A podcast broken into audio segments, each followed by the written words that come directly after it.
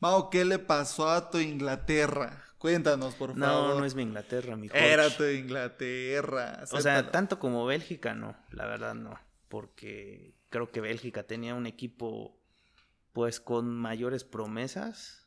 Eh, hablando de jugadores, Inglaterra, pues creo que la delantera, como lo habíamos comentado, Harry Kane era el jugador más fuerte del equipo y el portero. Y se la notó. verdad, Pickford, ah, ¿qué, qué, qué partido tuvo? No le alcanzó por poquito pero sí realmente eh, este último partido sorprendió. Ahora que entremos al episodio de hoy vamos a, a, detallarlo bien. Antes de comenzar yo creo que sería bueno hablar acerca de, de las redes sociales, ¿no, Mao? Así es, mi Jorge. ¿Cuáles arroba, son las redes sociales? Arroba fútbol al doble en Facebook y en Twitter. Ahora no hemos podido entrar a detalle con lo de Facebook Live. Estamos seguros de que ¿La podemos final? hacerlo en la, en la final o en el duelo de tercer lugar, ya que pues el duelo de tercer lugar, eh, al menos en México, pues será restringido, será por Sky. Entonces trataremos de, de transmitirles de esas la cobertura, ¿no? Así es, para los que no puedan verlo y que pues es un, es un partido atractivo, o sea, porque es Inglaterra y Bélgica. Entonces, yo digo que Inglaterra ya no lo va a jugar tanto así como si fuera un partido importante. Y creo que Bélgica sí va a ir con todo. Sí, porque hace cuatro años quedó en cuarto lugar, ¿no? Así es. Y ya de ahí, este, con lo de las redes, recordarles que estamos ya en Spotify para que nos puedan escuchar por ahí. Esperemos que, que les guste ahora el podcast de Fútbol al Doble en Spotify. Perfecto, vamos a empezar entonces Fútbol al Doble.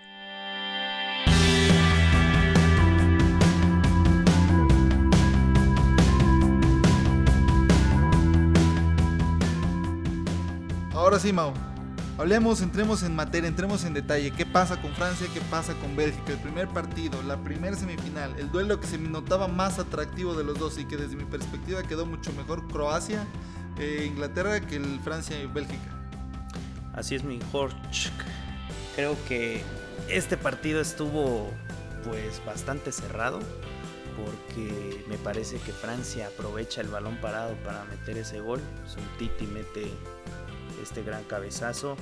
Lo trabaja bastante bien y me parece que era la única forma de que hubiera un ganador, al menos en el tiempo regular. El, partido estuvo bastante trabado en medio campo, aunque sí es cierto que Francia dominó una parte, porque Bélgica realmente el motor en su delantera era Lukaku, realmente no lo vimos. Como que sí le hizo mucha falta a Bélgica buscar otro tipo de variantes que no solamente fueran Lukaku y Kevin De Bruyne.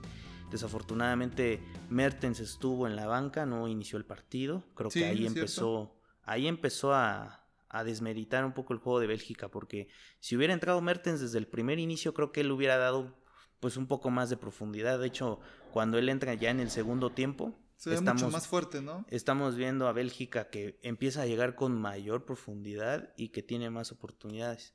Entonces creo que ahí le falla a Roberto Martínez esta decisión. Y por el lado de Francia me parece que están jugando bien, están desequilibrando a cualquier equipo que se les ponga enfrente, o al menos eso hicieron en este mundial, lo hicieron con Argentina, lo hicieron de extraordinaria forma y con Bélgica igual. O sea, e- evitaron con, con Kanté eh, controlar el medio campo. Y Pogba por momentos, ¿no? O sea, cuando Parecía- Eden Hazard atacaba con mucha potencia, Fue el dos, único que pudo avanzar. dos o tres jugadores le salían a la defensa, entre Pavard, Pogba y el defensa central que estuviera en ese instante, ya fuera Varane o fuera Umtiti. Y Hazard fue el único que al menos pudo eh, driblar un poco esa parte del juego de ataque de Bélgica, pero pues no fue suficiente.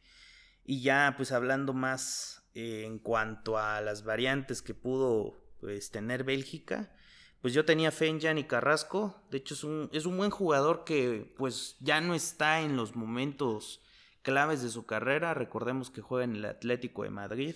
Gianni cuando Carrasco, tuvo- eso me suena Sí. a algo. Eso me suena a emoción, Mau. Eso me suena a tu emoción cuando Sí, miramos el partido, ¿eh? Realmente sí, porque eh, cuando empezó a descubrirse este jugador en el Atlético de Madrid, pues fue impulsor del juego en ataque. Entonces, eh, con Bélgica no ha tenido la misma suerte y pues creo que lo, lo vimos, ¿no? Por momentos entró, pues entró como revulsivo, pero no tuvo No, no la nada. profundidad que hubiera querido eh, el técnico. ¿Tú cómo viste el partido? Bueno, yo creo que, hay que valorar diferentes situaciones, ¿sabes? Porque en este partido, a diferencia de los demás, creo que Francia cede adrede el, control de la pelota a Bélgica. Bélgica, a pesar de que controla más tiempo la pelota y Eden Hazard trata por todos lados tratar de llegar a, conectar con el mismo Romelu Lukaku. Romelu Lukaku nunca tiene ningún chance. Cuando estábamos viendo el partido yo te comenté que a mí Barán no se me hacía tan buen defensa. Sin embargo, Barán solito logra eh, tapar prácticamente a Romelu Lukaku. Y Lukaku es un toro, es, es, una, es, una, bestia. Es, Lo pudo controlar un como quiso. Sí, le hizo la jugada y varias jugadas, ¿eh? Mismo lo comentaban en la, en la transmisión. Eso por un lado. Por otro lado, creo que el partido daba la sensación para irse a la larga, porque Bélgica atacaba muy bien y Francia defendía muy bien. Yo esperaba, y te lo comenté en diferentes ocasiones, que Francia tuviera mayor dominio en el medio campo. Sin embargo, sigo creyendo que el medio campo lo ceden con tal de que eh, con tal de que Bélgica haga lo que quiera siempre y cuando eh, Francia no se va afectada y de hecho en casi ningún momento se va afectada, quizás en el primer tiempo en dos ocasiones y en el segundo tiempo quizás una ocasión. Eh, por un lado. por otro lado, creo que eh, sorprende un poco Bélgica con su parado. vimos de que sale con un 3-5-3, no sale con su famoso 4-2-3-1. Ayer lo ponían en la, en la alineación de, FIFA, en la que en la de la transmisión. 3-5-2. Eh, así sale, ¿no? Con un 3-5-2, bastante extraño. Y yo también miro muy mal, o miré mal, que Mertens no jugara desde un inicio. Metieron al, al otro Dembélé. Metieron al otro Dembélé, cierto. Entonces, eso, eso yo creo que sí termina afectando finalmente el juego de Bélgica, por un lado.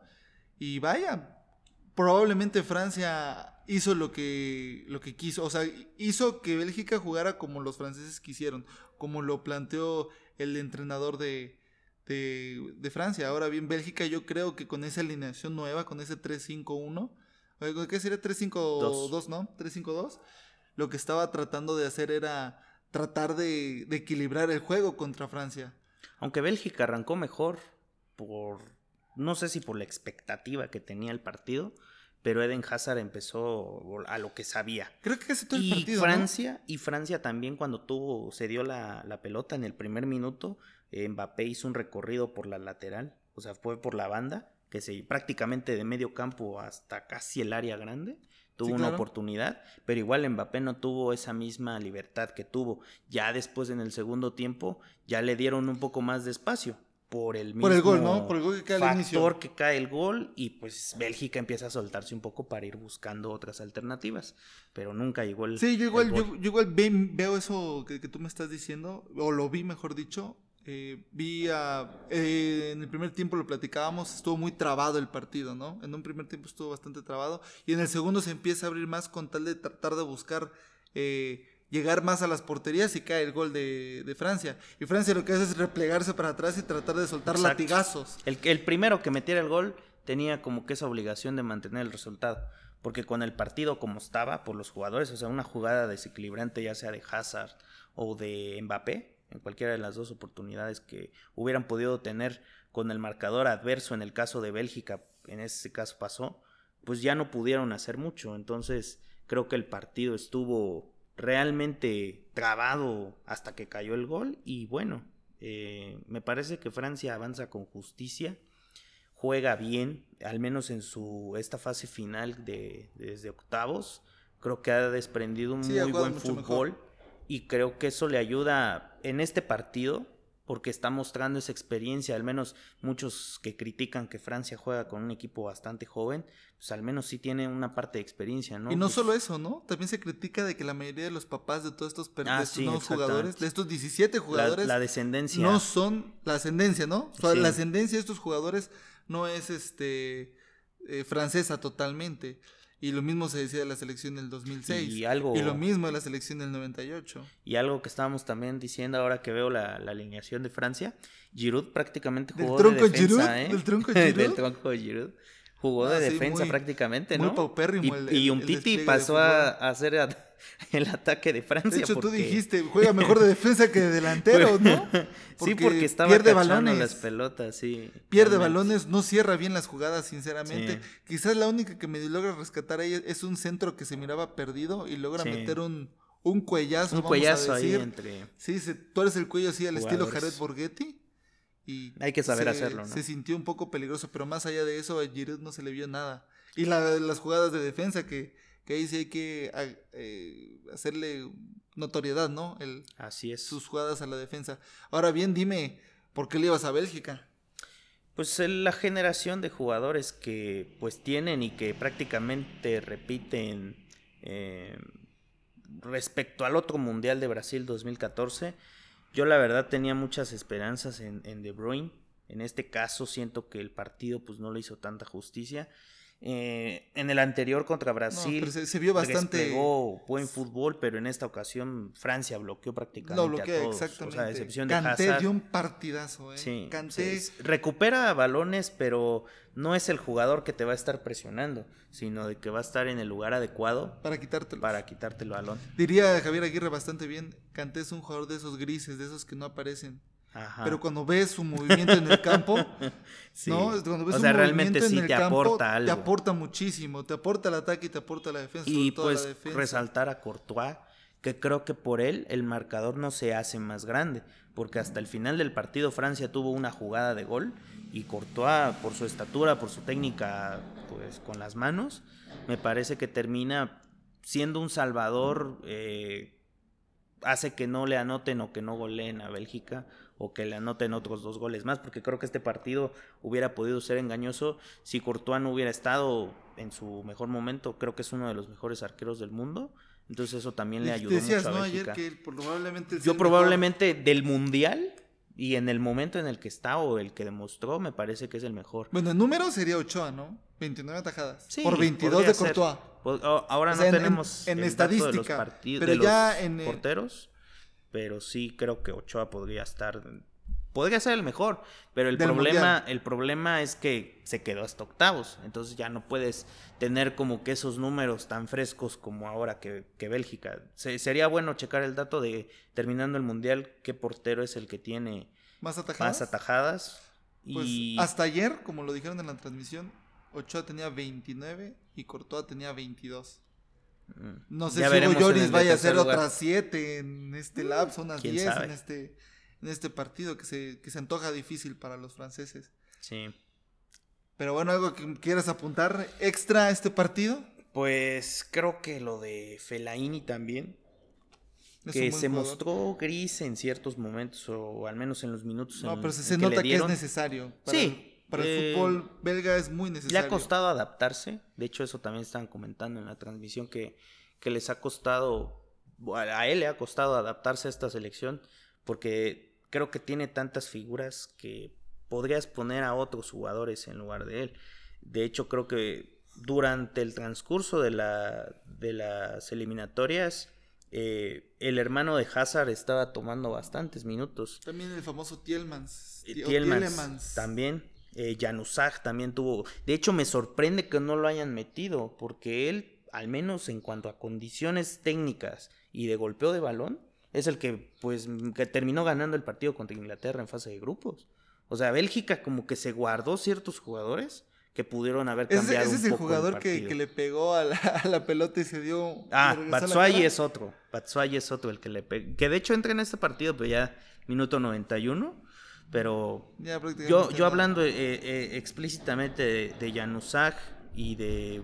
No puedo decir al hermano de Hazard porque no lo he visto mucho, pero al menos los que, Yo él nada más lo los que saben dicen que, que sí que sí tiene pues esa, esa garra que te puede dar un jugador en este, en este tipo de partidos.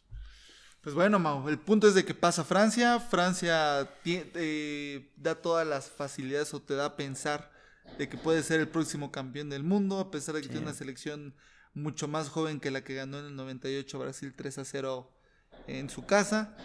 Pero bueno, ya veremos qué es lo que sucede. ¿Te parece? Nos vamos al otro partido. El otro partido que realmente me sorprendió, ¿eh? porque parecía que Inglaterra podría llevarse el partido no tan fácil, pero sí tener un partido no tan sufrido como este, ¿no? O sea, en el, en el inicio, en el inicio, ahí empezó todo. Inglaterra creo que el desparramó toda la maquinaria que tenía, sí, fue a balón parado, pero creo que Trippier eh, hace un buen gol, obviamente, pero el portero de Croacia, Subasic, siento que se regala un poco. Creo que lo taparon bien en la barrera. Por eso no pudo hacer el recorrido de siempre. Pero, aparte se vio raro, ¿no? Porque se, se aventó antes. No, es, no es, hizo, así, así como un aventadito extraño. Pero, ni siquiera. Muy, en corto. Prácticamente parecía José Jesús Corona cuando se aventaba en la. Exactamente así, estuvo muy extraño. Ni siquiera alzó No estiró la mano. Nada. Y no hizo como que el salto ese de conejo, como de, como Sí, como le, como le dicen, ¿no? Eh, desde ahí, ¿no? Esa parte. Inglaterra se vino arriba con ese gol. Croacia parecía estar desaparecido, pero por el supuestamente el mismo cansancio que ya tenía con estos partidos. Y que sí se notaba. Se, notaba, se notaban lentos los jugadores, al menos los primeros 30 Estaban con una serenidad prácticamente como que si no les hubieran anotado el gol. Estuvieron así como 30 minutos. Mínimo. Mínimo. Porque ya de ahí el cierre del partido, me parece que Croacia pudo haber anotado un gol en el cierre del primer tiempo. ah, sí, sí, sí, sí, claro, sí, sí, sí. Eh, Luka Modric estaba igual que Rakitic, estaban muy serenos, se conectaban algunos pases, pero no eran lo suficiente como para poder crear una opción de peligro. Aparte Inglaterra los primeros 30 minutos se miraba que estaban tratando de que ellos dos no conectaran. Exactamente. Porque en el instante de conectaran sabían que iban a entrar que iban en el a empezar con las jugadas. Iban a entrar en el juego de Croacia y iba a ser el desmadre. Pero ajá, sigue, sigue apuntando. y ya después el partido se torna algo tenso porque Croacia en el segundo tiempo eh, pareciera que empieza a reaccionar y, lo hace, lo termina completando. Empieza a hilar esas jugadas que le gustan tanto a Perisic como a Manjukic y creo que esto sí le ayuda mucho a Croacia. Fue una jugada, creo que yo, yo no me esperaba el gol, porque creo que Perisic ahí arriesga mucho. Sí, y parecía una plancha, ¿eh? Parecía, plancha. Pero el que primero mete el peligroso, perdón. Primero el que mete el pie es el jugador de Croacia y después el jugador de Inglaterra es el que se avienta. Entonces, yo creo que eso le da, pues, un. ¿Y qué patadón mete, no? Como al estilo taekwondoí. Sí, levanta mucho la pierna. un chorro la pierna. Pero lo, lo, que cuenta es que él lo hizo primero, ¿no? Y que toca primero el, Exactamente. el, balón sin golpear a su Pickford no se esperaba ese tipo de, de tiro y creo que esa jugada pues termina dándole anímicamente a Croacia lo que necesitaba. Y pensaba, digo, con el gol prácticamente Croacia va a jugar a lo mismo con lo que le jugó a, Rusia y a Dinamarca. Se va a encerrar, va a tratar de mantener el, el, balón y de no permitirle a Inglaterra que entre ni con Harry Kane, ni con eh, Sterling ni con nadie. Que de hecho, Sterling me parece que también queda de ver en este partido porque tuvo algunas jugadas que pasaron. Corría mucho, ¿no? Corría, mucho, Pero no, no estaba Corría mucho y mucho con la, con la, pelota, pero sin la idea de qué va a hacer después. Exactamente. Que ya me quité a tres, cuatro jugadores, ahora qué hago con la pelota. no podía, generar, no podía generar jugadas. Entonces creo que Sterling quedó a deber un poco eh, de Leal y también por momentos estuvo perdido. Después como que reacciona Yo del gol de, Apúntalo, apúntalo. Que de, que de Leal y por ahí del minuto 60, 70 quizás, se empieza a aparecer más. Y Ashley Young y Linger, que son los rápidos, desaparecen del medio campo. Y de Leal empieza a aparecer más con Henderson y con Trippier. Eran los que más o menos la movían. Linger y Young Walker, los desaparecidos. Walker en la defensa me parece que hace un buen trabajo porque hace los recorridos hasta medio campo y también cuando venía la opción de poder iniciar la jugada, podía hacer la cobertura sin arriesgarse. Me parece que es de lo más rescatable de la defensa de y Pickford, obviamente me parece ya hablando del tiempo suplementario que Croacia fue yo yo la verdad pensé que se iban a ir a penales otra vez. Eh, Pickford hace creo que minutos extraordinarios en el tiempo suplementario porque le filtran un balón a, a Manjukic y prácticamente. Cuando le ¿no? Sí. Cuando le pegan a Manjukic. El, hace contacto Manjukic con el balón, le termina eh, rebotando en la pierna de Pickford, la despeja y terminan chocando. Y le pega el rodillando Pero se anticipó rodilla. Sí, claro. Se anticipa y creo que esa jugada vale muchísimo. Qué lástima que ya en el gol de, Manjukic, en la parte final del partido, eh, los prácticamente la defensa estaba pensando en otra cosa, ni siquiera habían visto cómo le habían pasado a, Man, Manjukic el, balón y cae el gol. Y Pickford no puede hacer nada. Me parece que, es este John Stones el que estaba marcando. Todos se pierden en esa jugada porque todos, todos, pensaban que iba a haber el rebote hacia el lado de Croacia.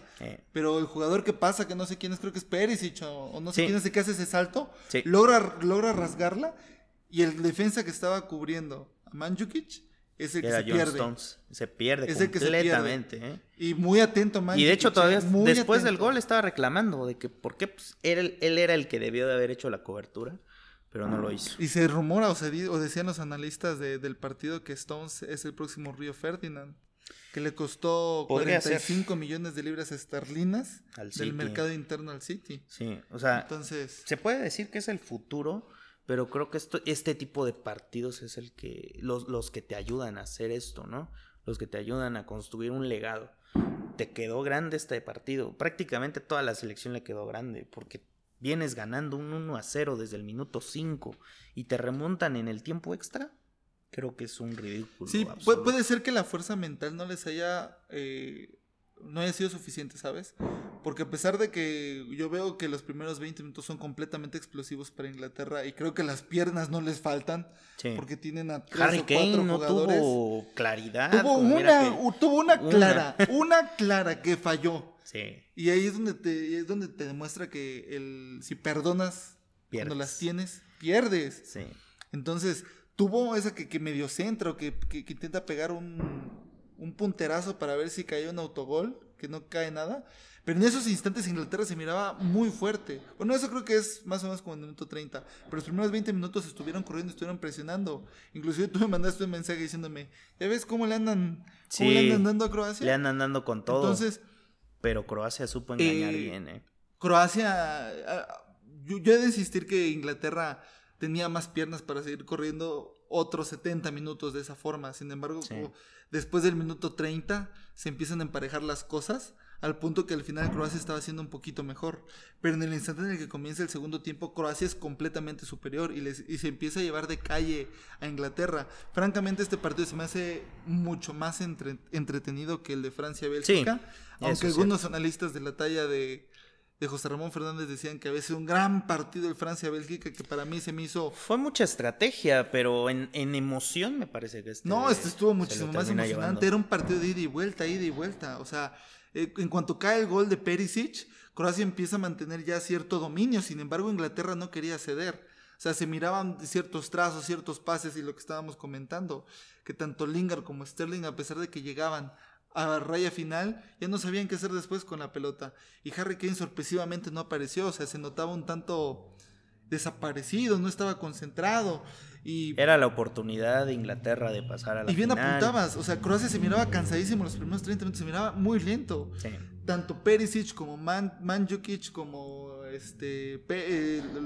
Modric y Rakitic se miraban lentos, Sí. lentísimos. Y para los siguientes 45 minutos jugaban a una velocidad impresionante y estaban corriendo. Y, y se apuntaba y decían, bueno, es que este equipo ha jugado dos tiempos extras y se han ido hasta los penaltis. Sí. Era bastante lógico que se miraban cansados. O en su defecto, como tú dijiste al inicio de- del, del episodio, eh, posiblemente una estrategia de Croacia para hacer creer a los ingleses que ellos podían. Sí, porque se cansarlos confiaron. Y al final llegar con todo. Y se Que- confió Inglaterra. Bastante. Bastante, ¿eh? Qué pena porque mucha gente estaba esperanzada. Yo también creía que Inglaterra iba a llegar a la final. Eh, Por jugadores y tal vez por tener una jerarquía mayor a la de Croacia. Porque Croacia, todos sabemos que viene de, de la antigua Yugoslavia, que de hecho también eso se estaba tocando como un tema futbolístico, de que la antigua Yugoslavia pues llegó a fases finales, llegó a finales de Eurocopa. O sea, presencia ha tenido desde siempre. De hecho, si pero ahora con a- la división, Sí, creo que diferentes, sí, sí. si, si hubiera seguido como Yugoslavia, me parece que sería la selección emergente y mm, no sé, más potente dentro de que no es territorio occidental de Europa, porque creo que Croacia dentro de todas esas selecciones de Bosnia, de Serbia, de Montenegro, ¿Y creo de que es la más fuerte, es la más fuerte. No, sí, estoy, de acuerdo. Pero ahora imagina juntar a los jugadores que tiene Bosnia, Exactamente. juntas a los jugadores que tiene Serbia. Montenegro creo que no produce tantos futbolistas, Mm. pero Serbia y, Sí. y Bosnia, los juntas con Croacia, Sí. ya es un equipazo, ¿eh? Así es. De qué hecho, se- por- también se hablaba de que el, el equipo de Croacia tiene estrellas, ¿eh? Que no son cualquier cosa. Que Pues el medio Brozovic- campo, ¿no? Que Brozovic y Perisic son del Inter. Sí. Que Modric y Rakitic juegan al Barcelona y al Real Madrid. Man, Mandzukic le jugó al Bayern y juega con el Juventus. Con la Juve. Lobren es el defensa de Liverpool. En fin, entonces eh, son, son jugadores bastante- del Mónaco. son jugadores bastante interesantes, no son jugadores Persaico, el del Atlético de Madrid. Que de hecho estaba checando las pronunciaciones de los jugadores en, en Google. Y el Versálico que le dicen es Versaico. ¿Es Versaico? Versaico. Mira nomás, esos, esos datos curiosos que nada más fútbol al doble te puede dar. Así es mi Jorge. Entonces, no es un equipo como muchos creían que es un equipo de segunda. ¿Y sabes qué es otra cosa muy interesante? Que este mismo equipo fue el que se le ganó hace cuatro años. Así es. en Es lo que todo el mundo está diciendo. Lo que también en el caso de Modric y de Giovanni Dos Santos que coinciden en su llegada al Tottenham. Cuando, cuando llega uno del Dinamo de Zagreb y otro del Barça.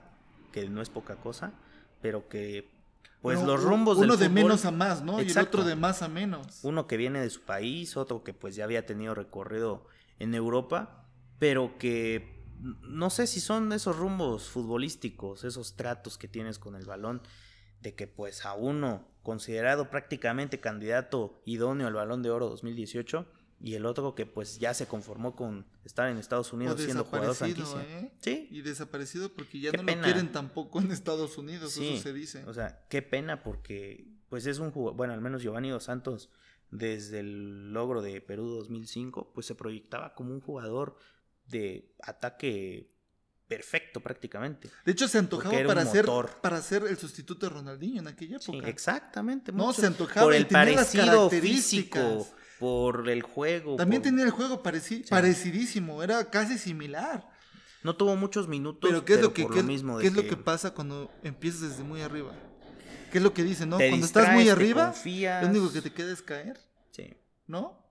Totalmente de acuerdo. Y mi un chamaco de 19 años al que le pones un millón de pesos o un millón de lo que tú quieras y lo vuelves loco, ¿eh? Sí, Al menos que tengas una forma de ponerle esas cosas que le ponen a los caballos que no sé cómo se llama. No, ¿Para que no vean? Para que no volteen a ver hacia los demás lados. Porque en lo que empieza a agarrar cordura y Sí. empieza a saber hacia dónde se tiene que dirigir, Creo Digo, que sí. perdimos una de las mayores joyas o una de las probables mayores joyas que pudo haber dado este fútbol. Se perdió solito. y Así es. probablemente un poco con, con ese aporreo que se le daba aquí en, en México y que se le hablaba ¿no? de, de Giovanni Dos Santos, el próximo Ronaldinho. Así es. También te puede hacer, puede volver El loco. tiempo ha pasado. Y lo mismo le pasó a Carlos Vela. Sí. Nada más que Carlos Vela supo recuperarse. se supo al recuperar y se tiempo. mantuvo un poco más de tiempo en Europa, pero igual. Ahora bien, yo sé que no viene el caso al tema, pero quiero que nos volvamos a imaginar qué hubiera pasado, aunque lo hubiera no existe, Era ya lo nuestra sabemos, llave. qué hubiera pasado si Bueno, Carlos Vela era la llave de- hubiera estado en el Sí. Mundial del 2014. Muchos dicen que era el Messi de, de esa época para nosotros. no, porque claro. era un jugador muy desequilibrante y que podía prácticamente mover el campo para nuestro favor y crear opciones, meter goles. Estaba, creo que endemoniado, pero creo que ya, ya solo podemos soñar. De hecho, pa- pasando, pasando el Mundial, se juega un partido contra Holanda y ganamos 3 a 2. Sí. La misma selección holandesa contra la misma selección mexicana, nada más que con Carlos Vela al ataque. sí, hubiera sido un Y le revulsivo ganamos. importante. Y le ganamos. Pero bueno, ya eso está en el pasado. Ahorita nos enfocamos en que Croacia le ganó 2 a 1 a Inglaterra. Se Fue acaba un este gran mundial, partido. Y después de que soñábamos, bueno, fútbol al doble, o sea, tú y yo soñábamos con este mundial para que más gente escuchara nuestra serie de opiniones. eh, pues vaya, eh, hemos Aquí llegado estamos. casi, casi a la conclusión de este mundial y agradecemos en serio a aquellas personas que nos han estado siguiendo. Pero vaya, ya la final es, es este, Este un domingo. Francia. Francia-Croacia. Francia-Croacia. Y un tercer lugar que pues también no está tan mal, Bélgica-Inglaterra. Yo la verdad sigo con Bélgica, voy a apoyar a Bélgica hasta el Ese es- final. bueno, nos pasamos a los pronósticos Así entonces. es. Vamos a los pronósticos. ¿Quién? Bélgica Inglaterra. Yo digo que Bélgica va a ser un buen partido, pero Bélgica me parece que por no llevarse poquito de este mundial, creo que va a dar el empuje. Inglaterra, pues físicamente con este tiempo extra me parece que está un poco abajo. Mermado, tal vez. Mermado eh, física, anímicamente. Entonces creo que Bélgica se va a llevar el tercer lugar. Es otra cosa que no hablamos, ¿eh? Que Inglaterra se cae moralmente en el instante en el que cae el gol de Perisic. Sí. Se cae, se cae, se cae. Si ya estaban jugando un poco apagados, con el gol. Sí, con eso, pum, se fue su se moral. muere a- la esperanza. Se fue su moral abajo. Pero bueno, regresando al tema, entonces tú vas Bélgica, Inglaterra, vas con Bélgica. Voy con Bélgica. Que igual creo que Bélgica tiene más fútbol que ofrecerle a Inglaterra, a pesar de que In- Inglaterra es mucho más frontal. Considero y sigo diciendo y repitiendo como cuando empezó este mundial, el juego en conjunto y un planteamiento táctico correcto te puede hacer ganar cualquier partido con el equipo que tú tengas. Ahí está Croacia. Bueno, yo, yo siento que Croacia debe insistir, tiene un gran equipo, es un gran equipo. No sé por qué lo desconsideran o lo, o lo quitan tan fácil. Yo creo que Croacia, mejor entrenado, teniendo un entrenador, aunque a mucha gente no le guste como el que nosotros tenemos como nuestro colombiano, podría ser maravillas. tiempo, ¿eh? Hay que darle tiempo. Podría ser maravillas. Digo, hay es, que es hacer un, un, ejemplo. proceso. Es un ejemplo. Pero Aunque- también con el entrenador español que tiene ahorita Bélgica, Sí, pudieran hacer maravillas los croatas, ¿eh? exactamente. Y creo que los croatas tienen mejor equipo, mejor conjunto que lo que el que tiene Bélgica. Porque de Bélgica podemos hablar Bélgica cuatro o cinco se- figuras. Sí, pero, pero de Croacia seguía- podríamos hablar de 10 al menos. Podría ser. El problema es que Bélgica está proyectado para ser un equipo potente al ataque. Y en, en el caso de Croacia, pues el medio campo es el que es más fuerte. Entonces, eh, podría pasar, podría pasar, aunque hay que ver que Croacia, el técnico que es bosnio, eh, toma al equipo justamente para el Mundial. Algo parecido a lo del Piojo. Y mira, o sea, que tanto son nueve meses, estaban diciendo, nueve meses de, de un proceso muy corto en el que llega Croacia a una final de Copa del Mundo. Nadie, ni nosotros nos imaginábamos que Croacia, que pudo haber sido Argentina, Fíjate, era fíjate la que, llave de Argentina. que antes, antes de saber cómo iban a estar las llaves, yo no daba muchísimo por Croacia. Nadie daba. Pero en el instante en el que empecé a ver con quiénes se podría enfrentar, yo sí daba por sentado que Croacia podía llegar al menos a la semifinal. Eh, pues, es que no estaba Pero cuando, pero, presupuestado cuando lo de empecé, Argentina. pero cuando empecé a ver ya el cruce de las llaves, Sí, pero igual Argentina no estaba presu- tan presupuestado que iba a quedar tan fuera tan rápido. tan rápido. Sí. Y aún así he de insistir y lo Pero mencionamos cuando pasa, empezábamos el, el podcast, que Argentina no se miraba tan fuerte. No, esa victoria contra España ahí empezó Ahí empezó el, el declive. declive. Así Bueno, es. Pero ¿y la final cómo la ves entonces? Francia, Croacia, ¿quién gana? Yo Creo que Francia ya se lo lleva. Creo que como lo habíamos apuntado, el vencedor de Francia, Bélgica, iba a ser el campeón. Bueno, va Sí. a ser el campeón. Entonces creo que Francia, pues todo el equipo que tiene, se ha mostrado bien en el Mundial. Fue de menos a más. El ataque, el mediocampo, la defensa. Creo que es un equipo bastante completo y que nombre por nombre creo que supera mucho a De Croacia. hecho es la plantilla más cara de este mundial. ¿no? Así es. La plantilla más Mil cara. ochenta y tantos millones de euros. millones de euros. Sí. Aproximadamente. Entonces, pero van 1.800 millones de euros. Sí. Aproximadamente. Es una Más de mil millones de euros, así. Carísima. Tal cual. Lo Pues- que, vale, lo que valía la cláusula de CR7. Lo que se dice, ¿no? Sí. Eh, bueno, yo igual apuesto por Francia. Esperaría que Francia no le ceda el balón a los croatas porque si, los, si, si trata de hacer eso Francia, yo creo que Sí se va a llevar confía. una gran sorpresa. Sí. Entonces, eh, yo creo que los dos equipos juegan a mantener el, el balón en el centro del campo. Y juegan con una estructura similar, un 4-2-3-1. Los dos, los dos equipos juegan así. Eh, de cualquier manera, eh, yo creo que daría un 60% a, a Francia, un 40% a Croacia. En el fútbol hay- siempre hay sorpresas. Este es el mundial de las sorpresas y al igual es. Croacia se lo lleva. Uf. Existe esa posibilidad y creo No, que hombre, es bastante Francia alta. se convertiría en Cruz Azul en Argentina. En Cruz Azul, en- sí, sí, sí. En fin, Ah. pero sería una muy buena idea de que vayan al Twitter y chequen la encuesta de la final. Así es, la vamos y a estar publicando. Nos digan quién cree que es el próximo candidato para, ¿Quién va a ser ser- campeón del mundo? para ser el campeón del mundo. Bueno, sí, ¿quién va a ser el campeón del mundo? Esa es la pregunta seria y cerrada. Y antes de irnos, creo que sería una muy buena idea hablar del traspaso de nuestro grandísimo mago del fútbol, ¿no? Del amigo del el Chelito. comandante Sí, Cristiano Ronaldo. Chelito, un saludo. Sí, eh, sorpresivo. Mm, yo Sorpresivo, ya se veía que- venir, ¿eh? Sí, En la final del, del- de la Champions, él dijo Sí, exacto. que le había gustado. yo lo había que no sé qué, comentado ahí en, plática ya se notaba. Sí, pero yo no pensaba que a la Juve, o sea, yo, yo le apuntaba más a un Paris Saint Germain, pero creo que era lógico que el Real Madrid no, no iba a potenciar un equipo que ya está potenciado como el Paris Saint Germain. Entonces, eh, me parece que le ponen de condición a Cristiano que buscar un equipo que no fuera competencia para ellos. Eh, porque si no, la cláusula iba a ser de mil millones de euros. Eh, a la Juve se lo dejaron en 100 millones, 105, 118 ya con variables, sí, 105 lo que les había costado en un inicio. Y creo que la Juve hace la contratación de su vida, al menos en esta etapa, en este siglo, porque Cristiano viene en buena forma física, no se puede decir que, que ya está para el retiro, porque creo que le quedan. Yo creo que nada más le quedan dos años. Dos, dos, tres años de. Yo le calculo que mucho, dos años y ya viene el declive. Fútbol pues profesional. fútbol profesional de alto nivel. es que su forma física, su forma física me parece que le podría dar un poco más de años. No, estoy de acuerdo, estoy de acuerdo contigo. Pero al máximo nivel, yo creo que dos años más y ya Yo digo que la, liga, la liga italiana le va a ayudar a ver otro tipo de fútbol, otro estilo, porque no estás acostumbrado a que vas a liderar la liga junto con el Barcelona. O sea, aquí ya vas a compartir aquí ya el vas puesto. Solito. Ya vas a no. Ya vas solito, sinceramente. El Napoli le compitió en esta última serie. Pero te compiten, pero no te pelean pues estaban prácticamente a uno o dos ¿quiénes han ganado? La Juve ha ganado las últimas siete series A. Pero creo que con este fichaje, la Serie A. Pero, o sea, pues no, solamente me refiero a la Serie A, sino que también a lo, a lo de la Champions League. Que los últimos cuatro años se ha parecido van a tener un plus. Va a tener un plus, va a tener un ataque que prometa más, porque creo que eh, CR7 con la Juve ahora. Pues estábamos hablando, ¿no? Douglas Costa, Juan Guillermo Cuadrado, eh, Manjukic, Dybala, o sea, yo creo, es que un buen equipo. va a ser el sacrificado. Habrá que ver cómo alinea, ¿eh? Habrá que ver cómo alinea.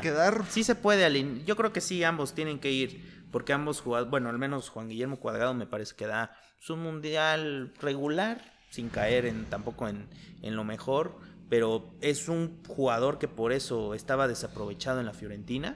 Y en el caso de CR7, le va a dar un impulso al equipo. Y ahora, para tratar de hacer polémica, hay comentaristas de ESPN que dicen que al menos Juventus va a tener que hacerse de dos o tres jugadores para poder eh, completar otra vez ese dineral que gastaron. Pues no es, no es algo. CR7. ¿Tú crees que sea cierto? Yo no muy creo. ser, ¿eh? Yo no muy creo. Porque. Quizás. O sea, te, te, quitaste 100 euros en un jugador. ¿100 millones? 100 millones. Ah. Y necesitas recuperar ese dinero porque en el corto plazo Cristiano Ronaldo no te va a durar cinco años, seis años. Estoy de acuerdo. O sea, va a tener que recuperar esa inversión de alguna forma. ¿Por qué?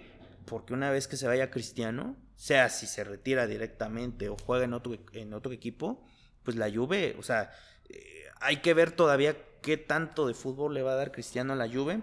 Si se van a acostumbrar Cristiano a la Juve o la Juve a Cristiano. Pero si es lo segundo, a la Juve le va a costar más que 100 millones de euros recuperar esa parte de... Estás prácticamente dándole un sitio a un jugador que está en vista de, que es el mejor del mundo. Entonces vas a tener que recuperar un poco esa parte económicamente y futbolísticamente. Yo creo de que el primer año le va a costar algo a Cristiano Ronaldo tratar de adaptarse o que el técnico busque la forma de que el equipo juegue para él. Exacto. Porque eso sería, eso sería lo idóneo que los egos que se encuentran en el en la Juventus se calmen. Va a estar Higuaín también, ¿eh? Bueno, pero ya son viejos conocidos, ¿Sí? podrían ayudar. ¿Qué dirá también? ¿Qué dirá también? En fin, ahí, podría ser. Yo no soy de los que creen que la Juventus sea un equipo pobre. Yo creo que tienen bastante dinero. Hay gente que le da así es el único equipo de la Serie A que tiene su estadio. Yo no odio el Real Madrid, pero eh, yo no vanaglorio al Real Madrid y hay gente que dice, no, es que el Real Madrid es imponente y pueden comprar 3, 4 Cristianos Ronaldos. Pues ahora es lo que se va a ver, ¿no? Es lo que se va a ver. Ellos tienen ese problema ahora de que van a tener que buscar un referente. Para cerrar ya el episodio, yo creo que sería una buena idea preguntar de rápido. ¿Quién le va a hacer más falta a quién? ¿El Real Madrid a CR7 o CR7 al Real Madrid? Yo digo que el Real Madrid porque ganar tres Champions ¿Le va a hacer más falta el Real Madrid a CR7? Sí, porque ya te acostumbras a un jugador top, más que top. Por eso, o sea, al Real Madrid le va a hacer falta CR7. Sí. No CR7 al Real Madrid. No, porque CR7 creo que está bien parado en donde quieras. O sea, es lo que te decía antes. Si hubiera caído en el Paris Saint Germain, o sea, imagínate si ahora que el Paris Saint Germain se reforzó la temporada pasada, ahora con Cristiano que hubiera sido. O sea, yo creo que lo catalogarían ya ganador de la Champions. Y aparte que es su torneo, O sea, creo que Cristiano tiene mucha motivación, eso le va a ayudar para poder jugar bien en la Juve o en el equipo que él quiera. Creo que ese espíritu que hablábamos del Mundial, de ser un jugador líder, creo que eso le va a ayudar mucho y el Real Madrid necesita encontrar ese jugador. Creo que por eso va a ser más difícil que el Real Madrid eh, se supere, al menos en este, en este inicio de temporada. Ya veremos qué tanto trabajo le, yo igual, Yo igual estoy de acuerdo contigo. Yo creo que al Real Madrid le va a hacer más falta CR7 porque finalmente toda la estructura de CR7 trabajaba para... Digo, toda la estructura de Madrid trabajaba ah, para, CR7. Pero en fin, y ya para finalizar, unos datos interesantes, porque todo parece indicar de que Chucky Lozano se va al, Arsenal o al Manju por 40 millones de euros. Sí. Eh, todo parece indicar. Y Héctor Herrera también está. Héctor Herrera parece que ya se va. entre los dos grandes de la liga. Entre el Barça y entre el Real Madrid. Se dice de que Lopetegui quiere con ahínco. Quiere espíritu joven todavía. espíritu joven. A, Héctor Herrera porque aparentemente van a vender a Luca Modric y van a vender a... Estaría, mira, si, si, Luca gana el mundial, se dice. Estaría, sería muy feo deshacerse de él. Sí, cierto. Yo creo que no se deshacerían de él. Porque ahora que no va a estar Cristiano, pues es, es el 10. O sea, Luca Modric es el 10 y te genera el fútbol que quieras. Entonces, ojalá que no se vaya. Yo digo que Héctor Herrera no va a llegar al Real Madrid, tampoco lo aseguro con el Barça, pero ah, se dice de que, le conviene más irse al equipo del Napoli. Sí, también. Se dice que es el mejor equipo. Bueno, esa es una. Y la otra es que están preguntando por Gallardo, ¿no? Un equipo alemán ha estado El Hoffenheim pregunta por Jesús Gallardo. Tiene una cláusula de rescisión, o sea, Está bastante baratita, sinceramente. son 5 melones de, euros. ¿5 eh, millones de euros? No. Me parece. Según yo era un millón de, dólares. No, son cinco. Digo, un, millón, un millón de euros. Un millón de euros, perdón. Me parece que, es lo que costó, pero pues ya será cuestión de ver cuánto ofrece el Hoffenheim o cualquier otro equipo que se haya interesado. Me parece que si, si sale y se va, se, es, es, algo bueno. Y si se queda, pues es cuestión de que se pruebe en uno de los equipos pues que empiezan allá a mostrar mejor fútbol como Monterrey, entonces a ver qué. Yo creo que tiene todas las, todas, todas las de ganar para irse a un fútbol alemán y quedarse en un equipo de media tabla. Yo sí, creo que él tiene las facultades para. Pero bueno, entonces vamos a cerrar este episodio de Fútbol Doble. Vamos a grabar live para el tercer lugar. Vamos a grabar, vamos a tratar de grabar live para el primer, para la final de, de la Ya sea que sea en, en nuestras redes sociales de cada quien porque eh, estamos viendo cuál es la mejor plataforma. Ahora que estamos acá juntos, ya veremos si es en Facebook o si podría ser en Instagram inclusive, que podamos empezar a contactar con ustedes a través de nuestras redes sociales que son. Eso es arroba fútbol al doble en Twitter e Instagram. Y las personales. Porsche35 en Twitter e Instagram y arroba Mau Martínez S también en Twitter e Instagram. Así que les suplicamos que estén pendientes para ver en dónde vamos a estar en vivo en los próximos días, ya para terminar este mundial y terminar una temporada de fútbol al doble. Por cierto, la ayuda al Villarreal. Sí, también. Se, cerró apenas hace, hace unas horas, entonces pues también es bueno mencionarlo. Esperemos que le vaya bien y que pues pueda crecer un poco más su carrera en Europa. muchas gracias por escucharnos. Esto fue Fútbol al Doble.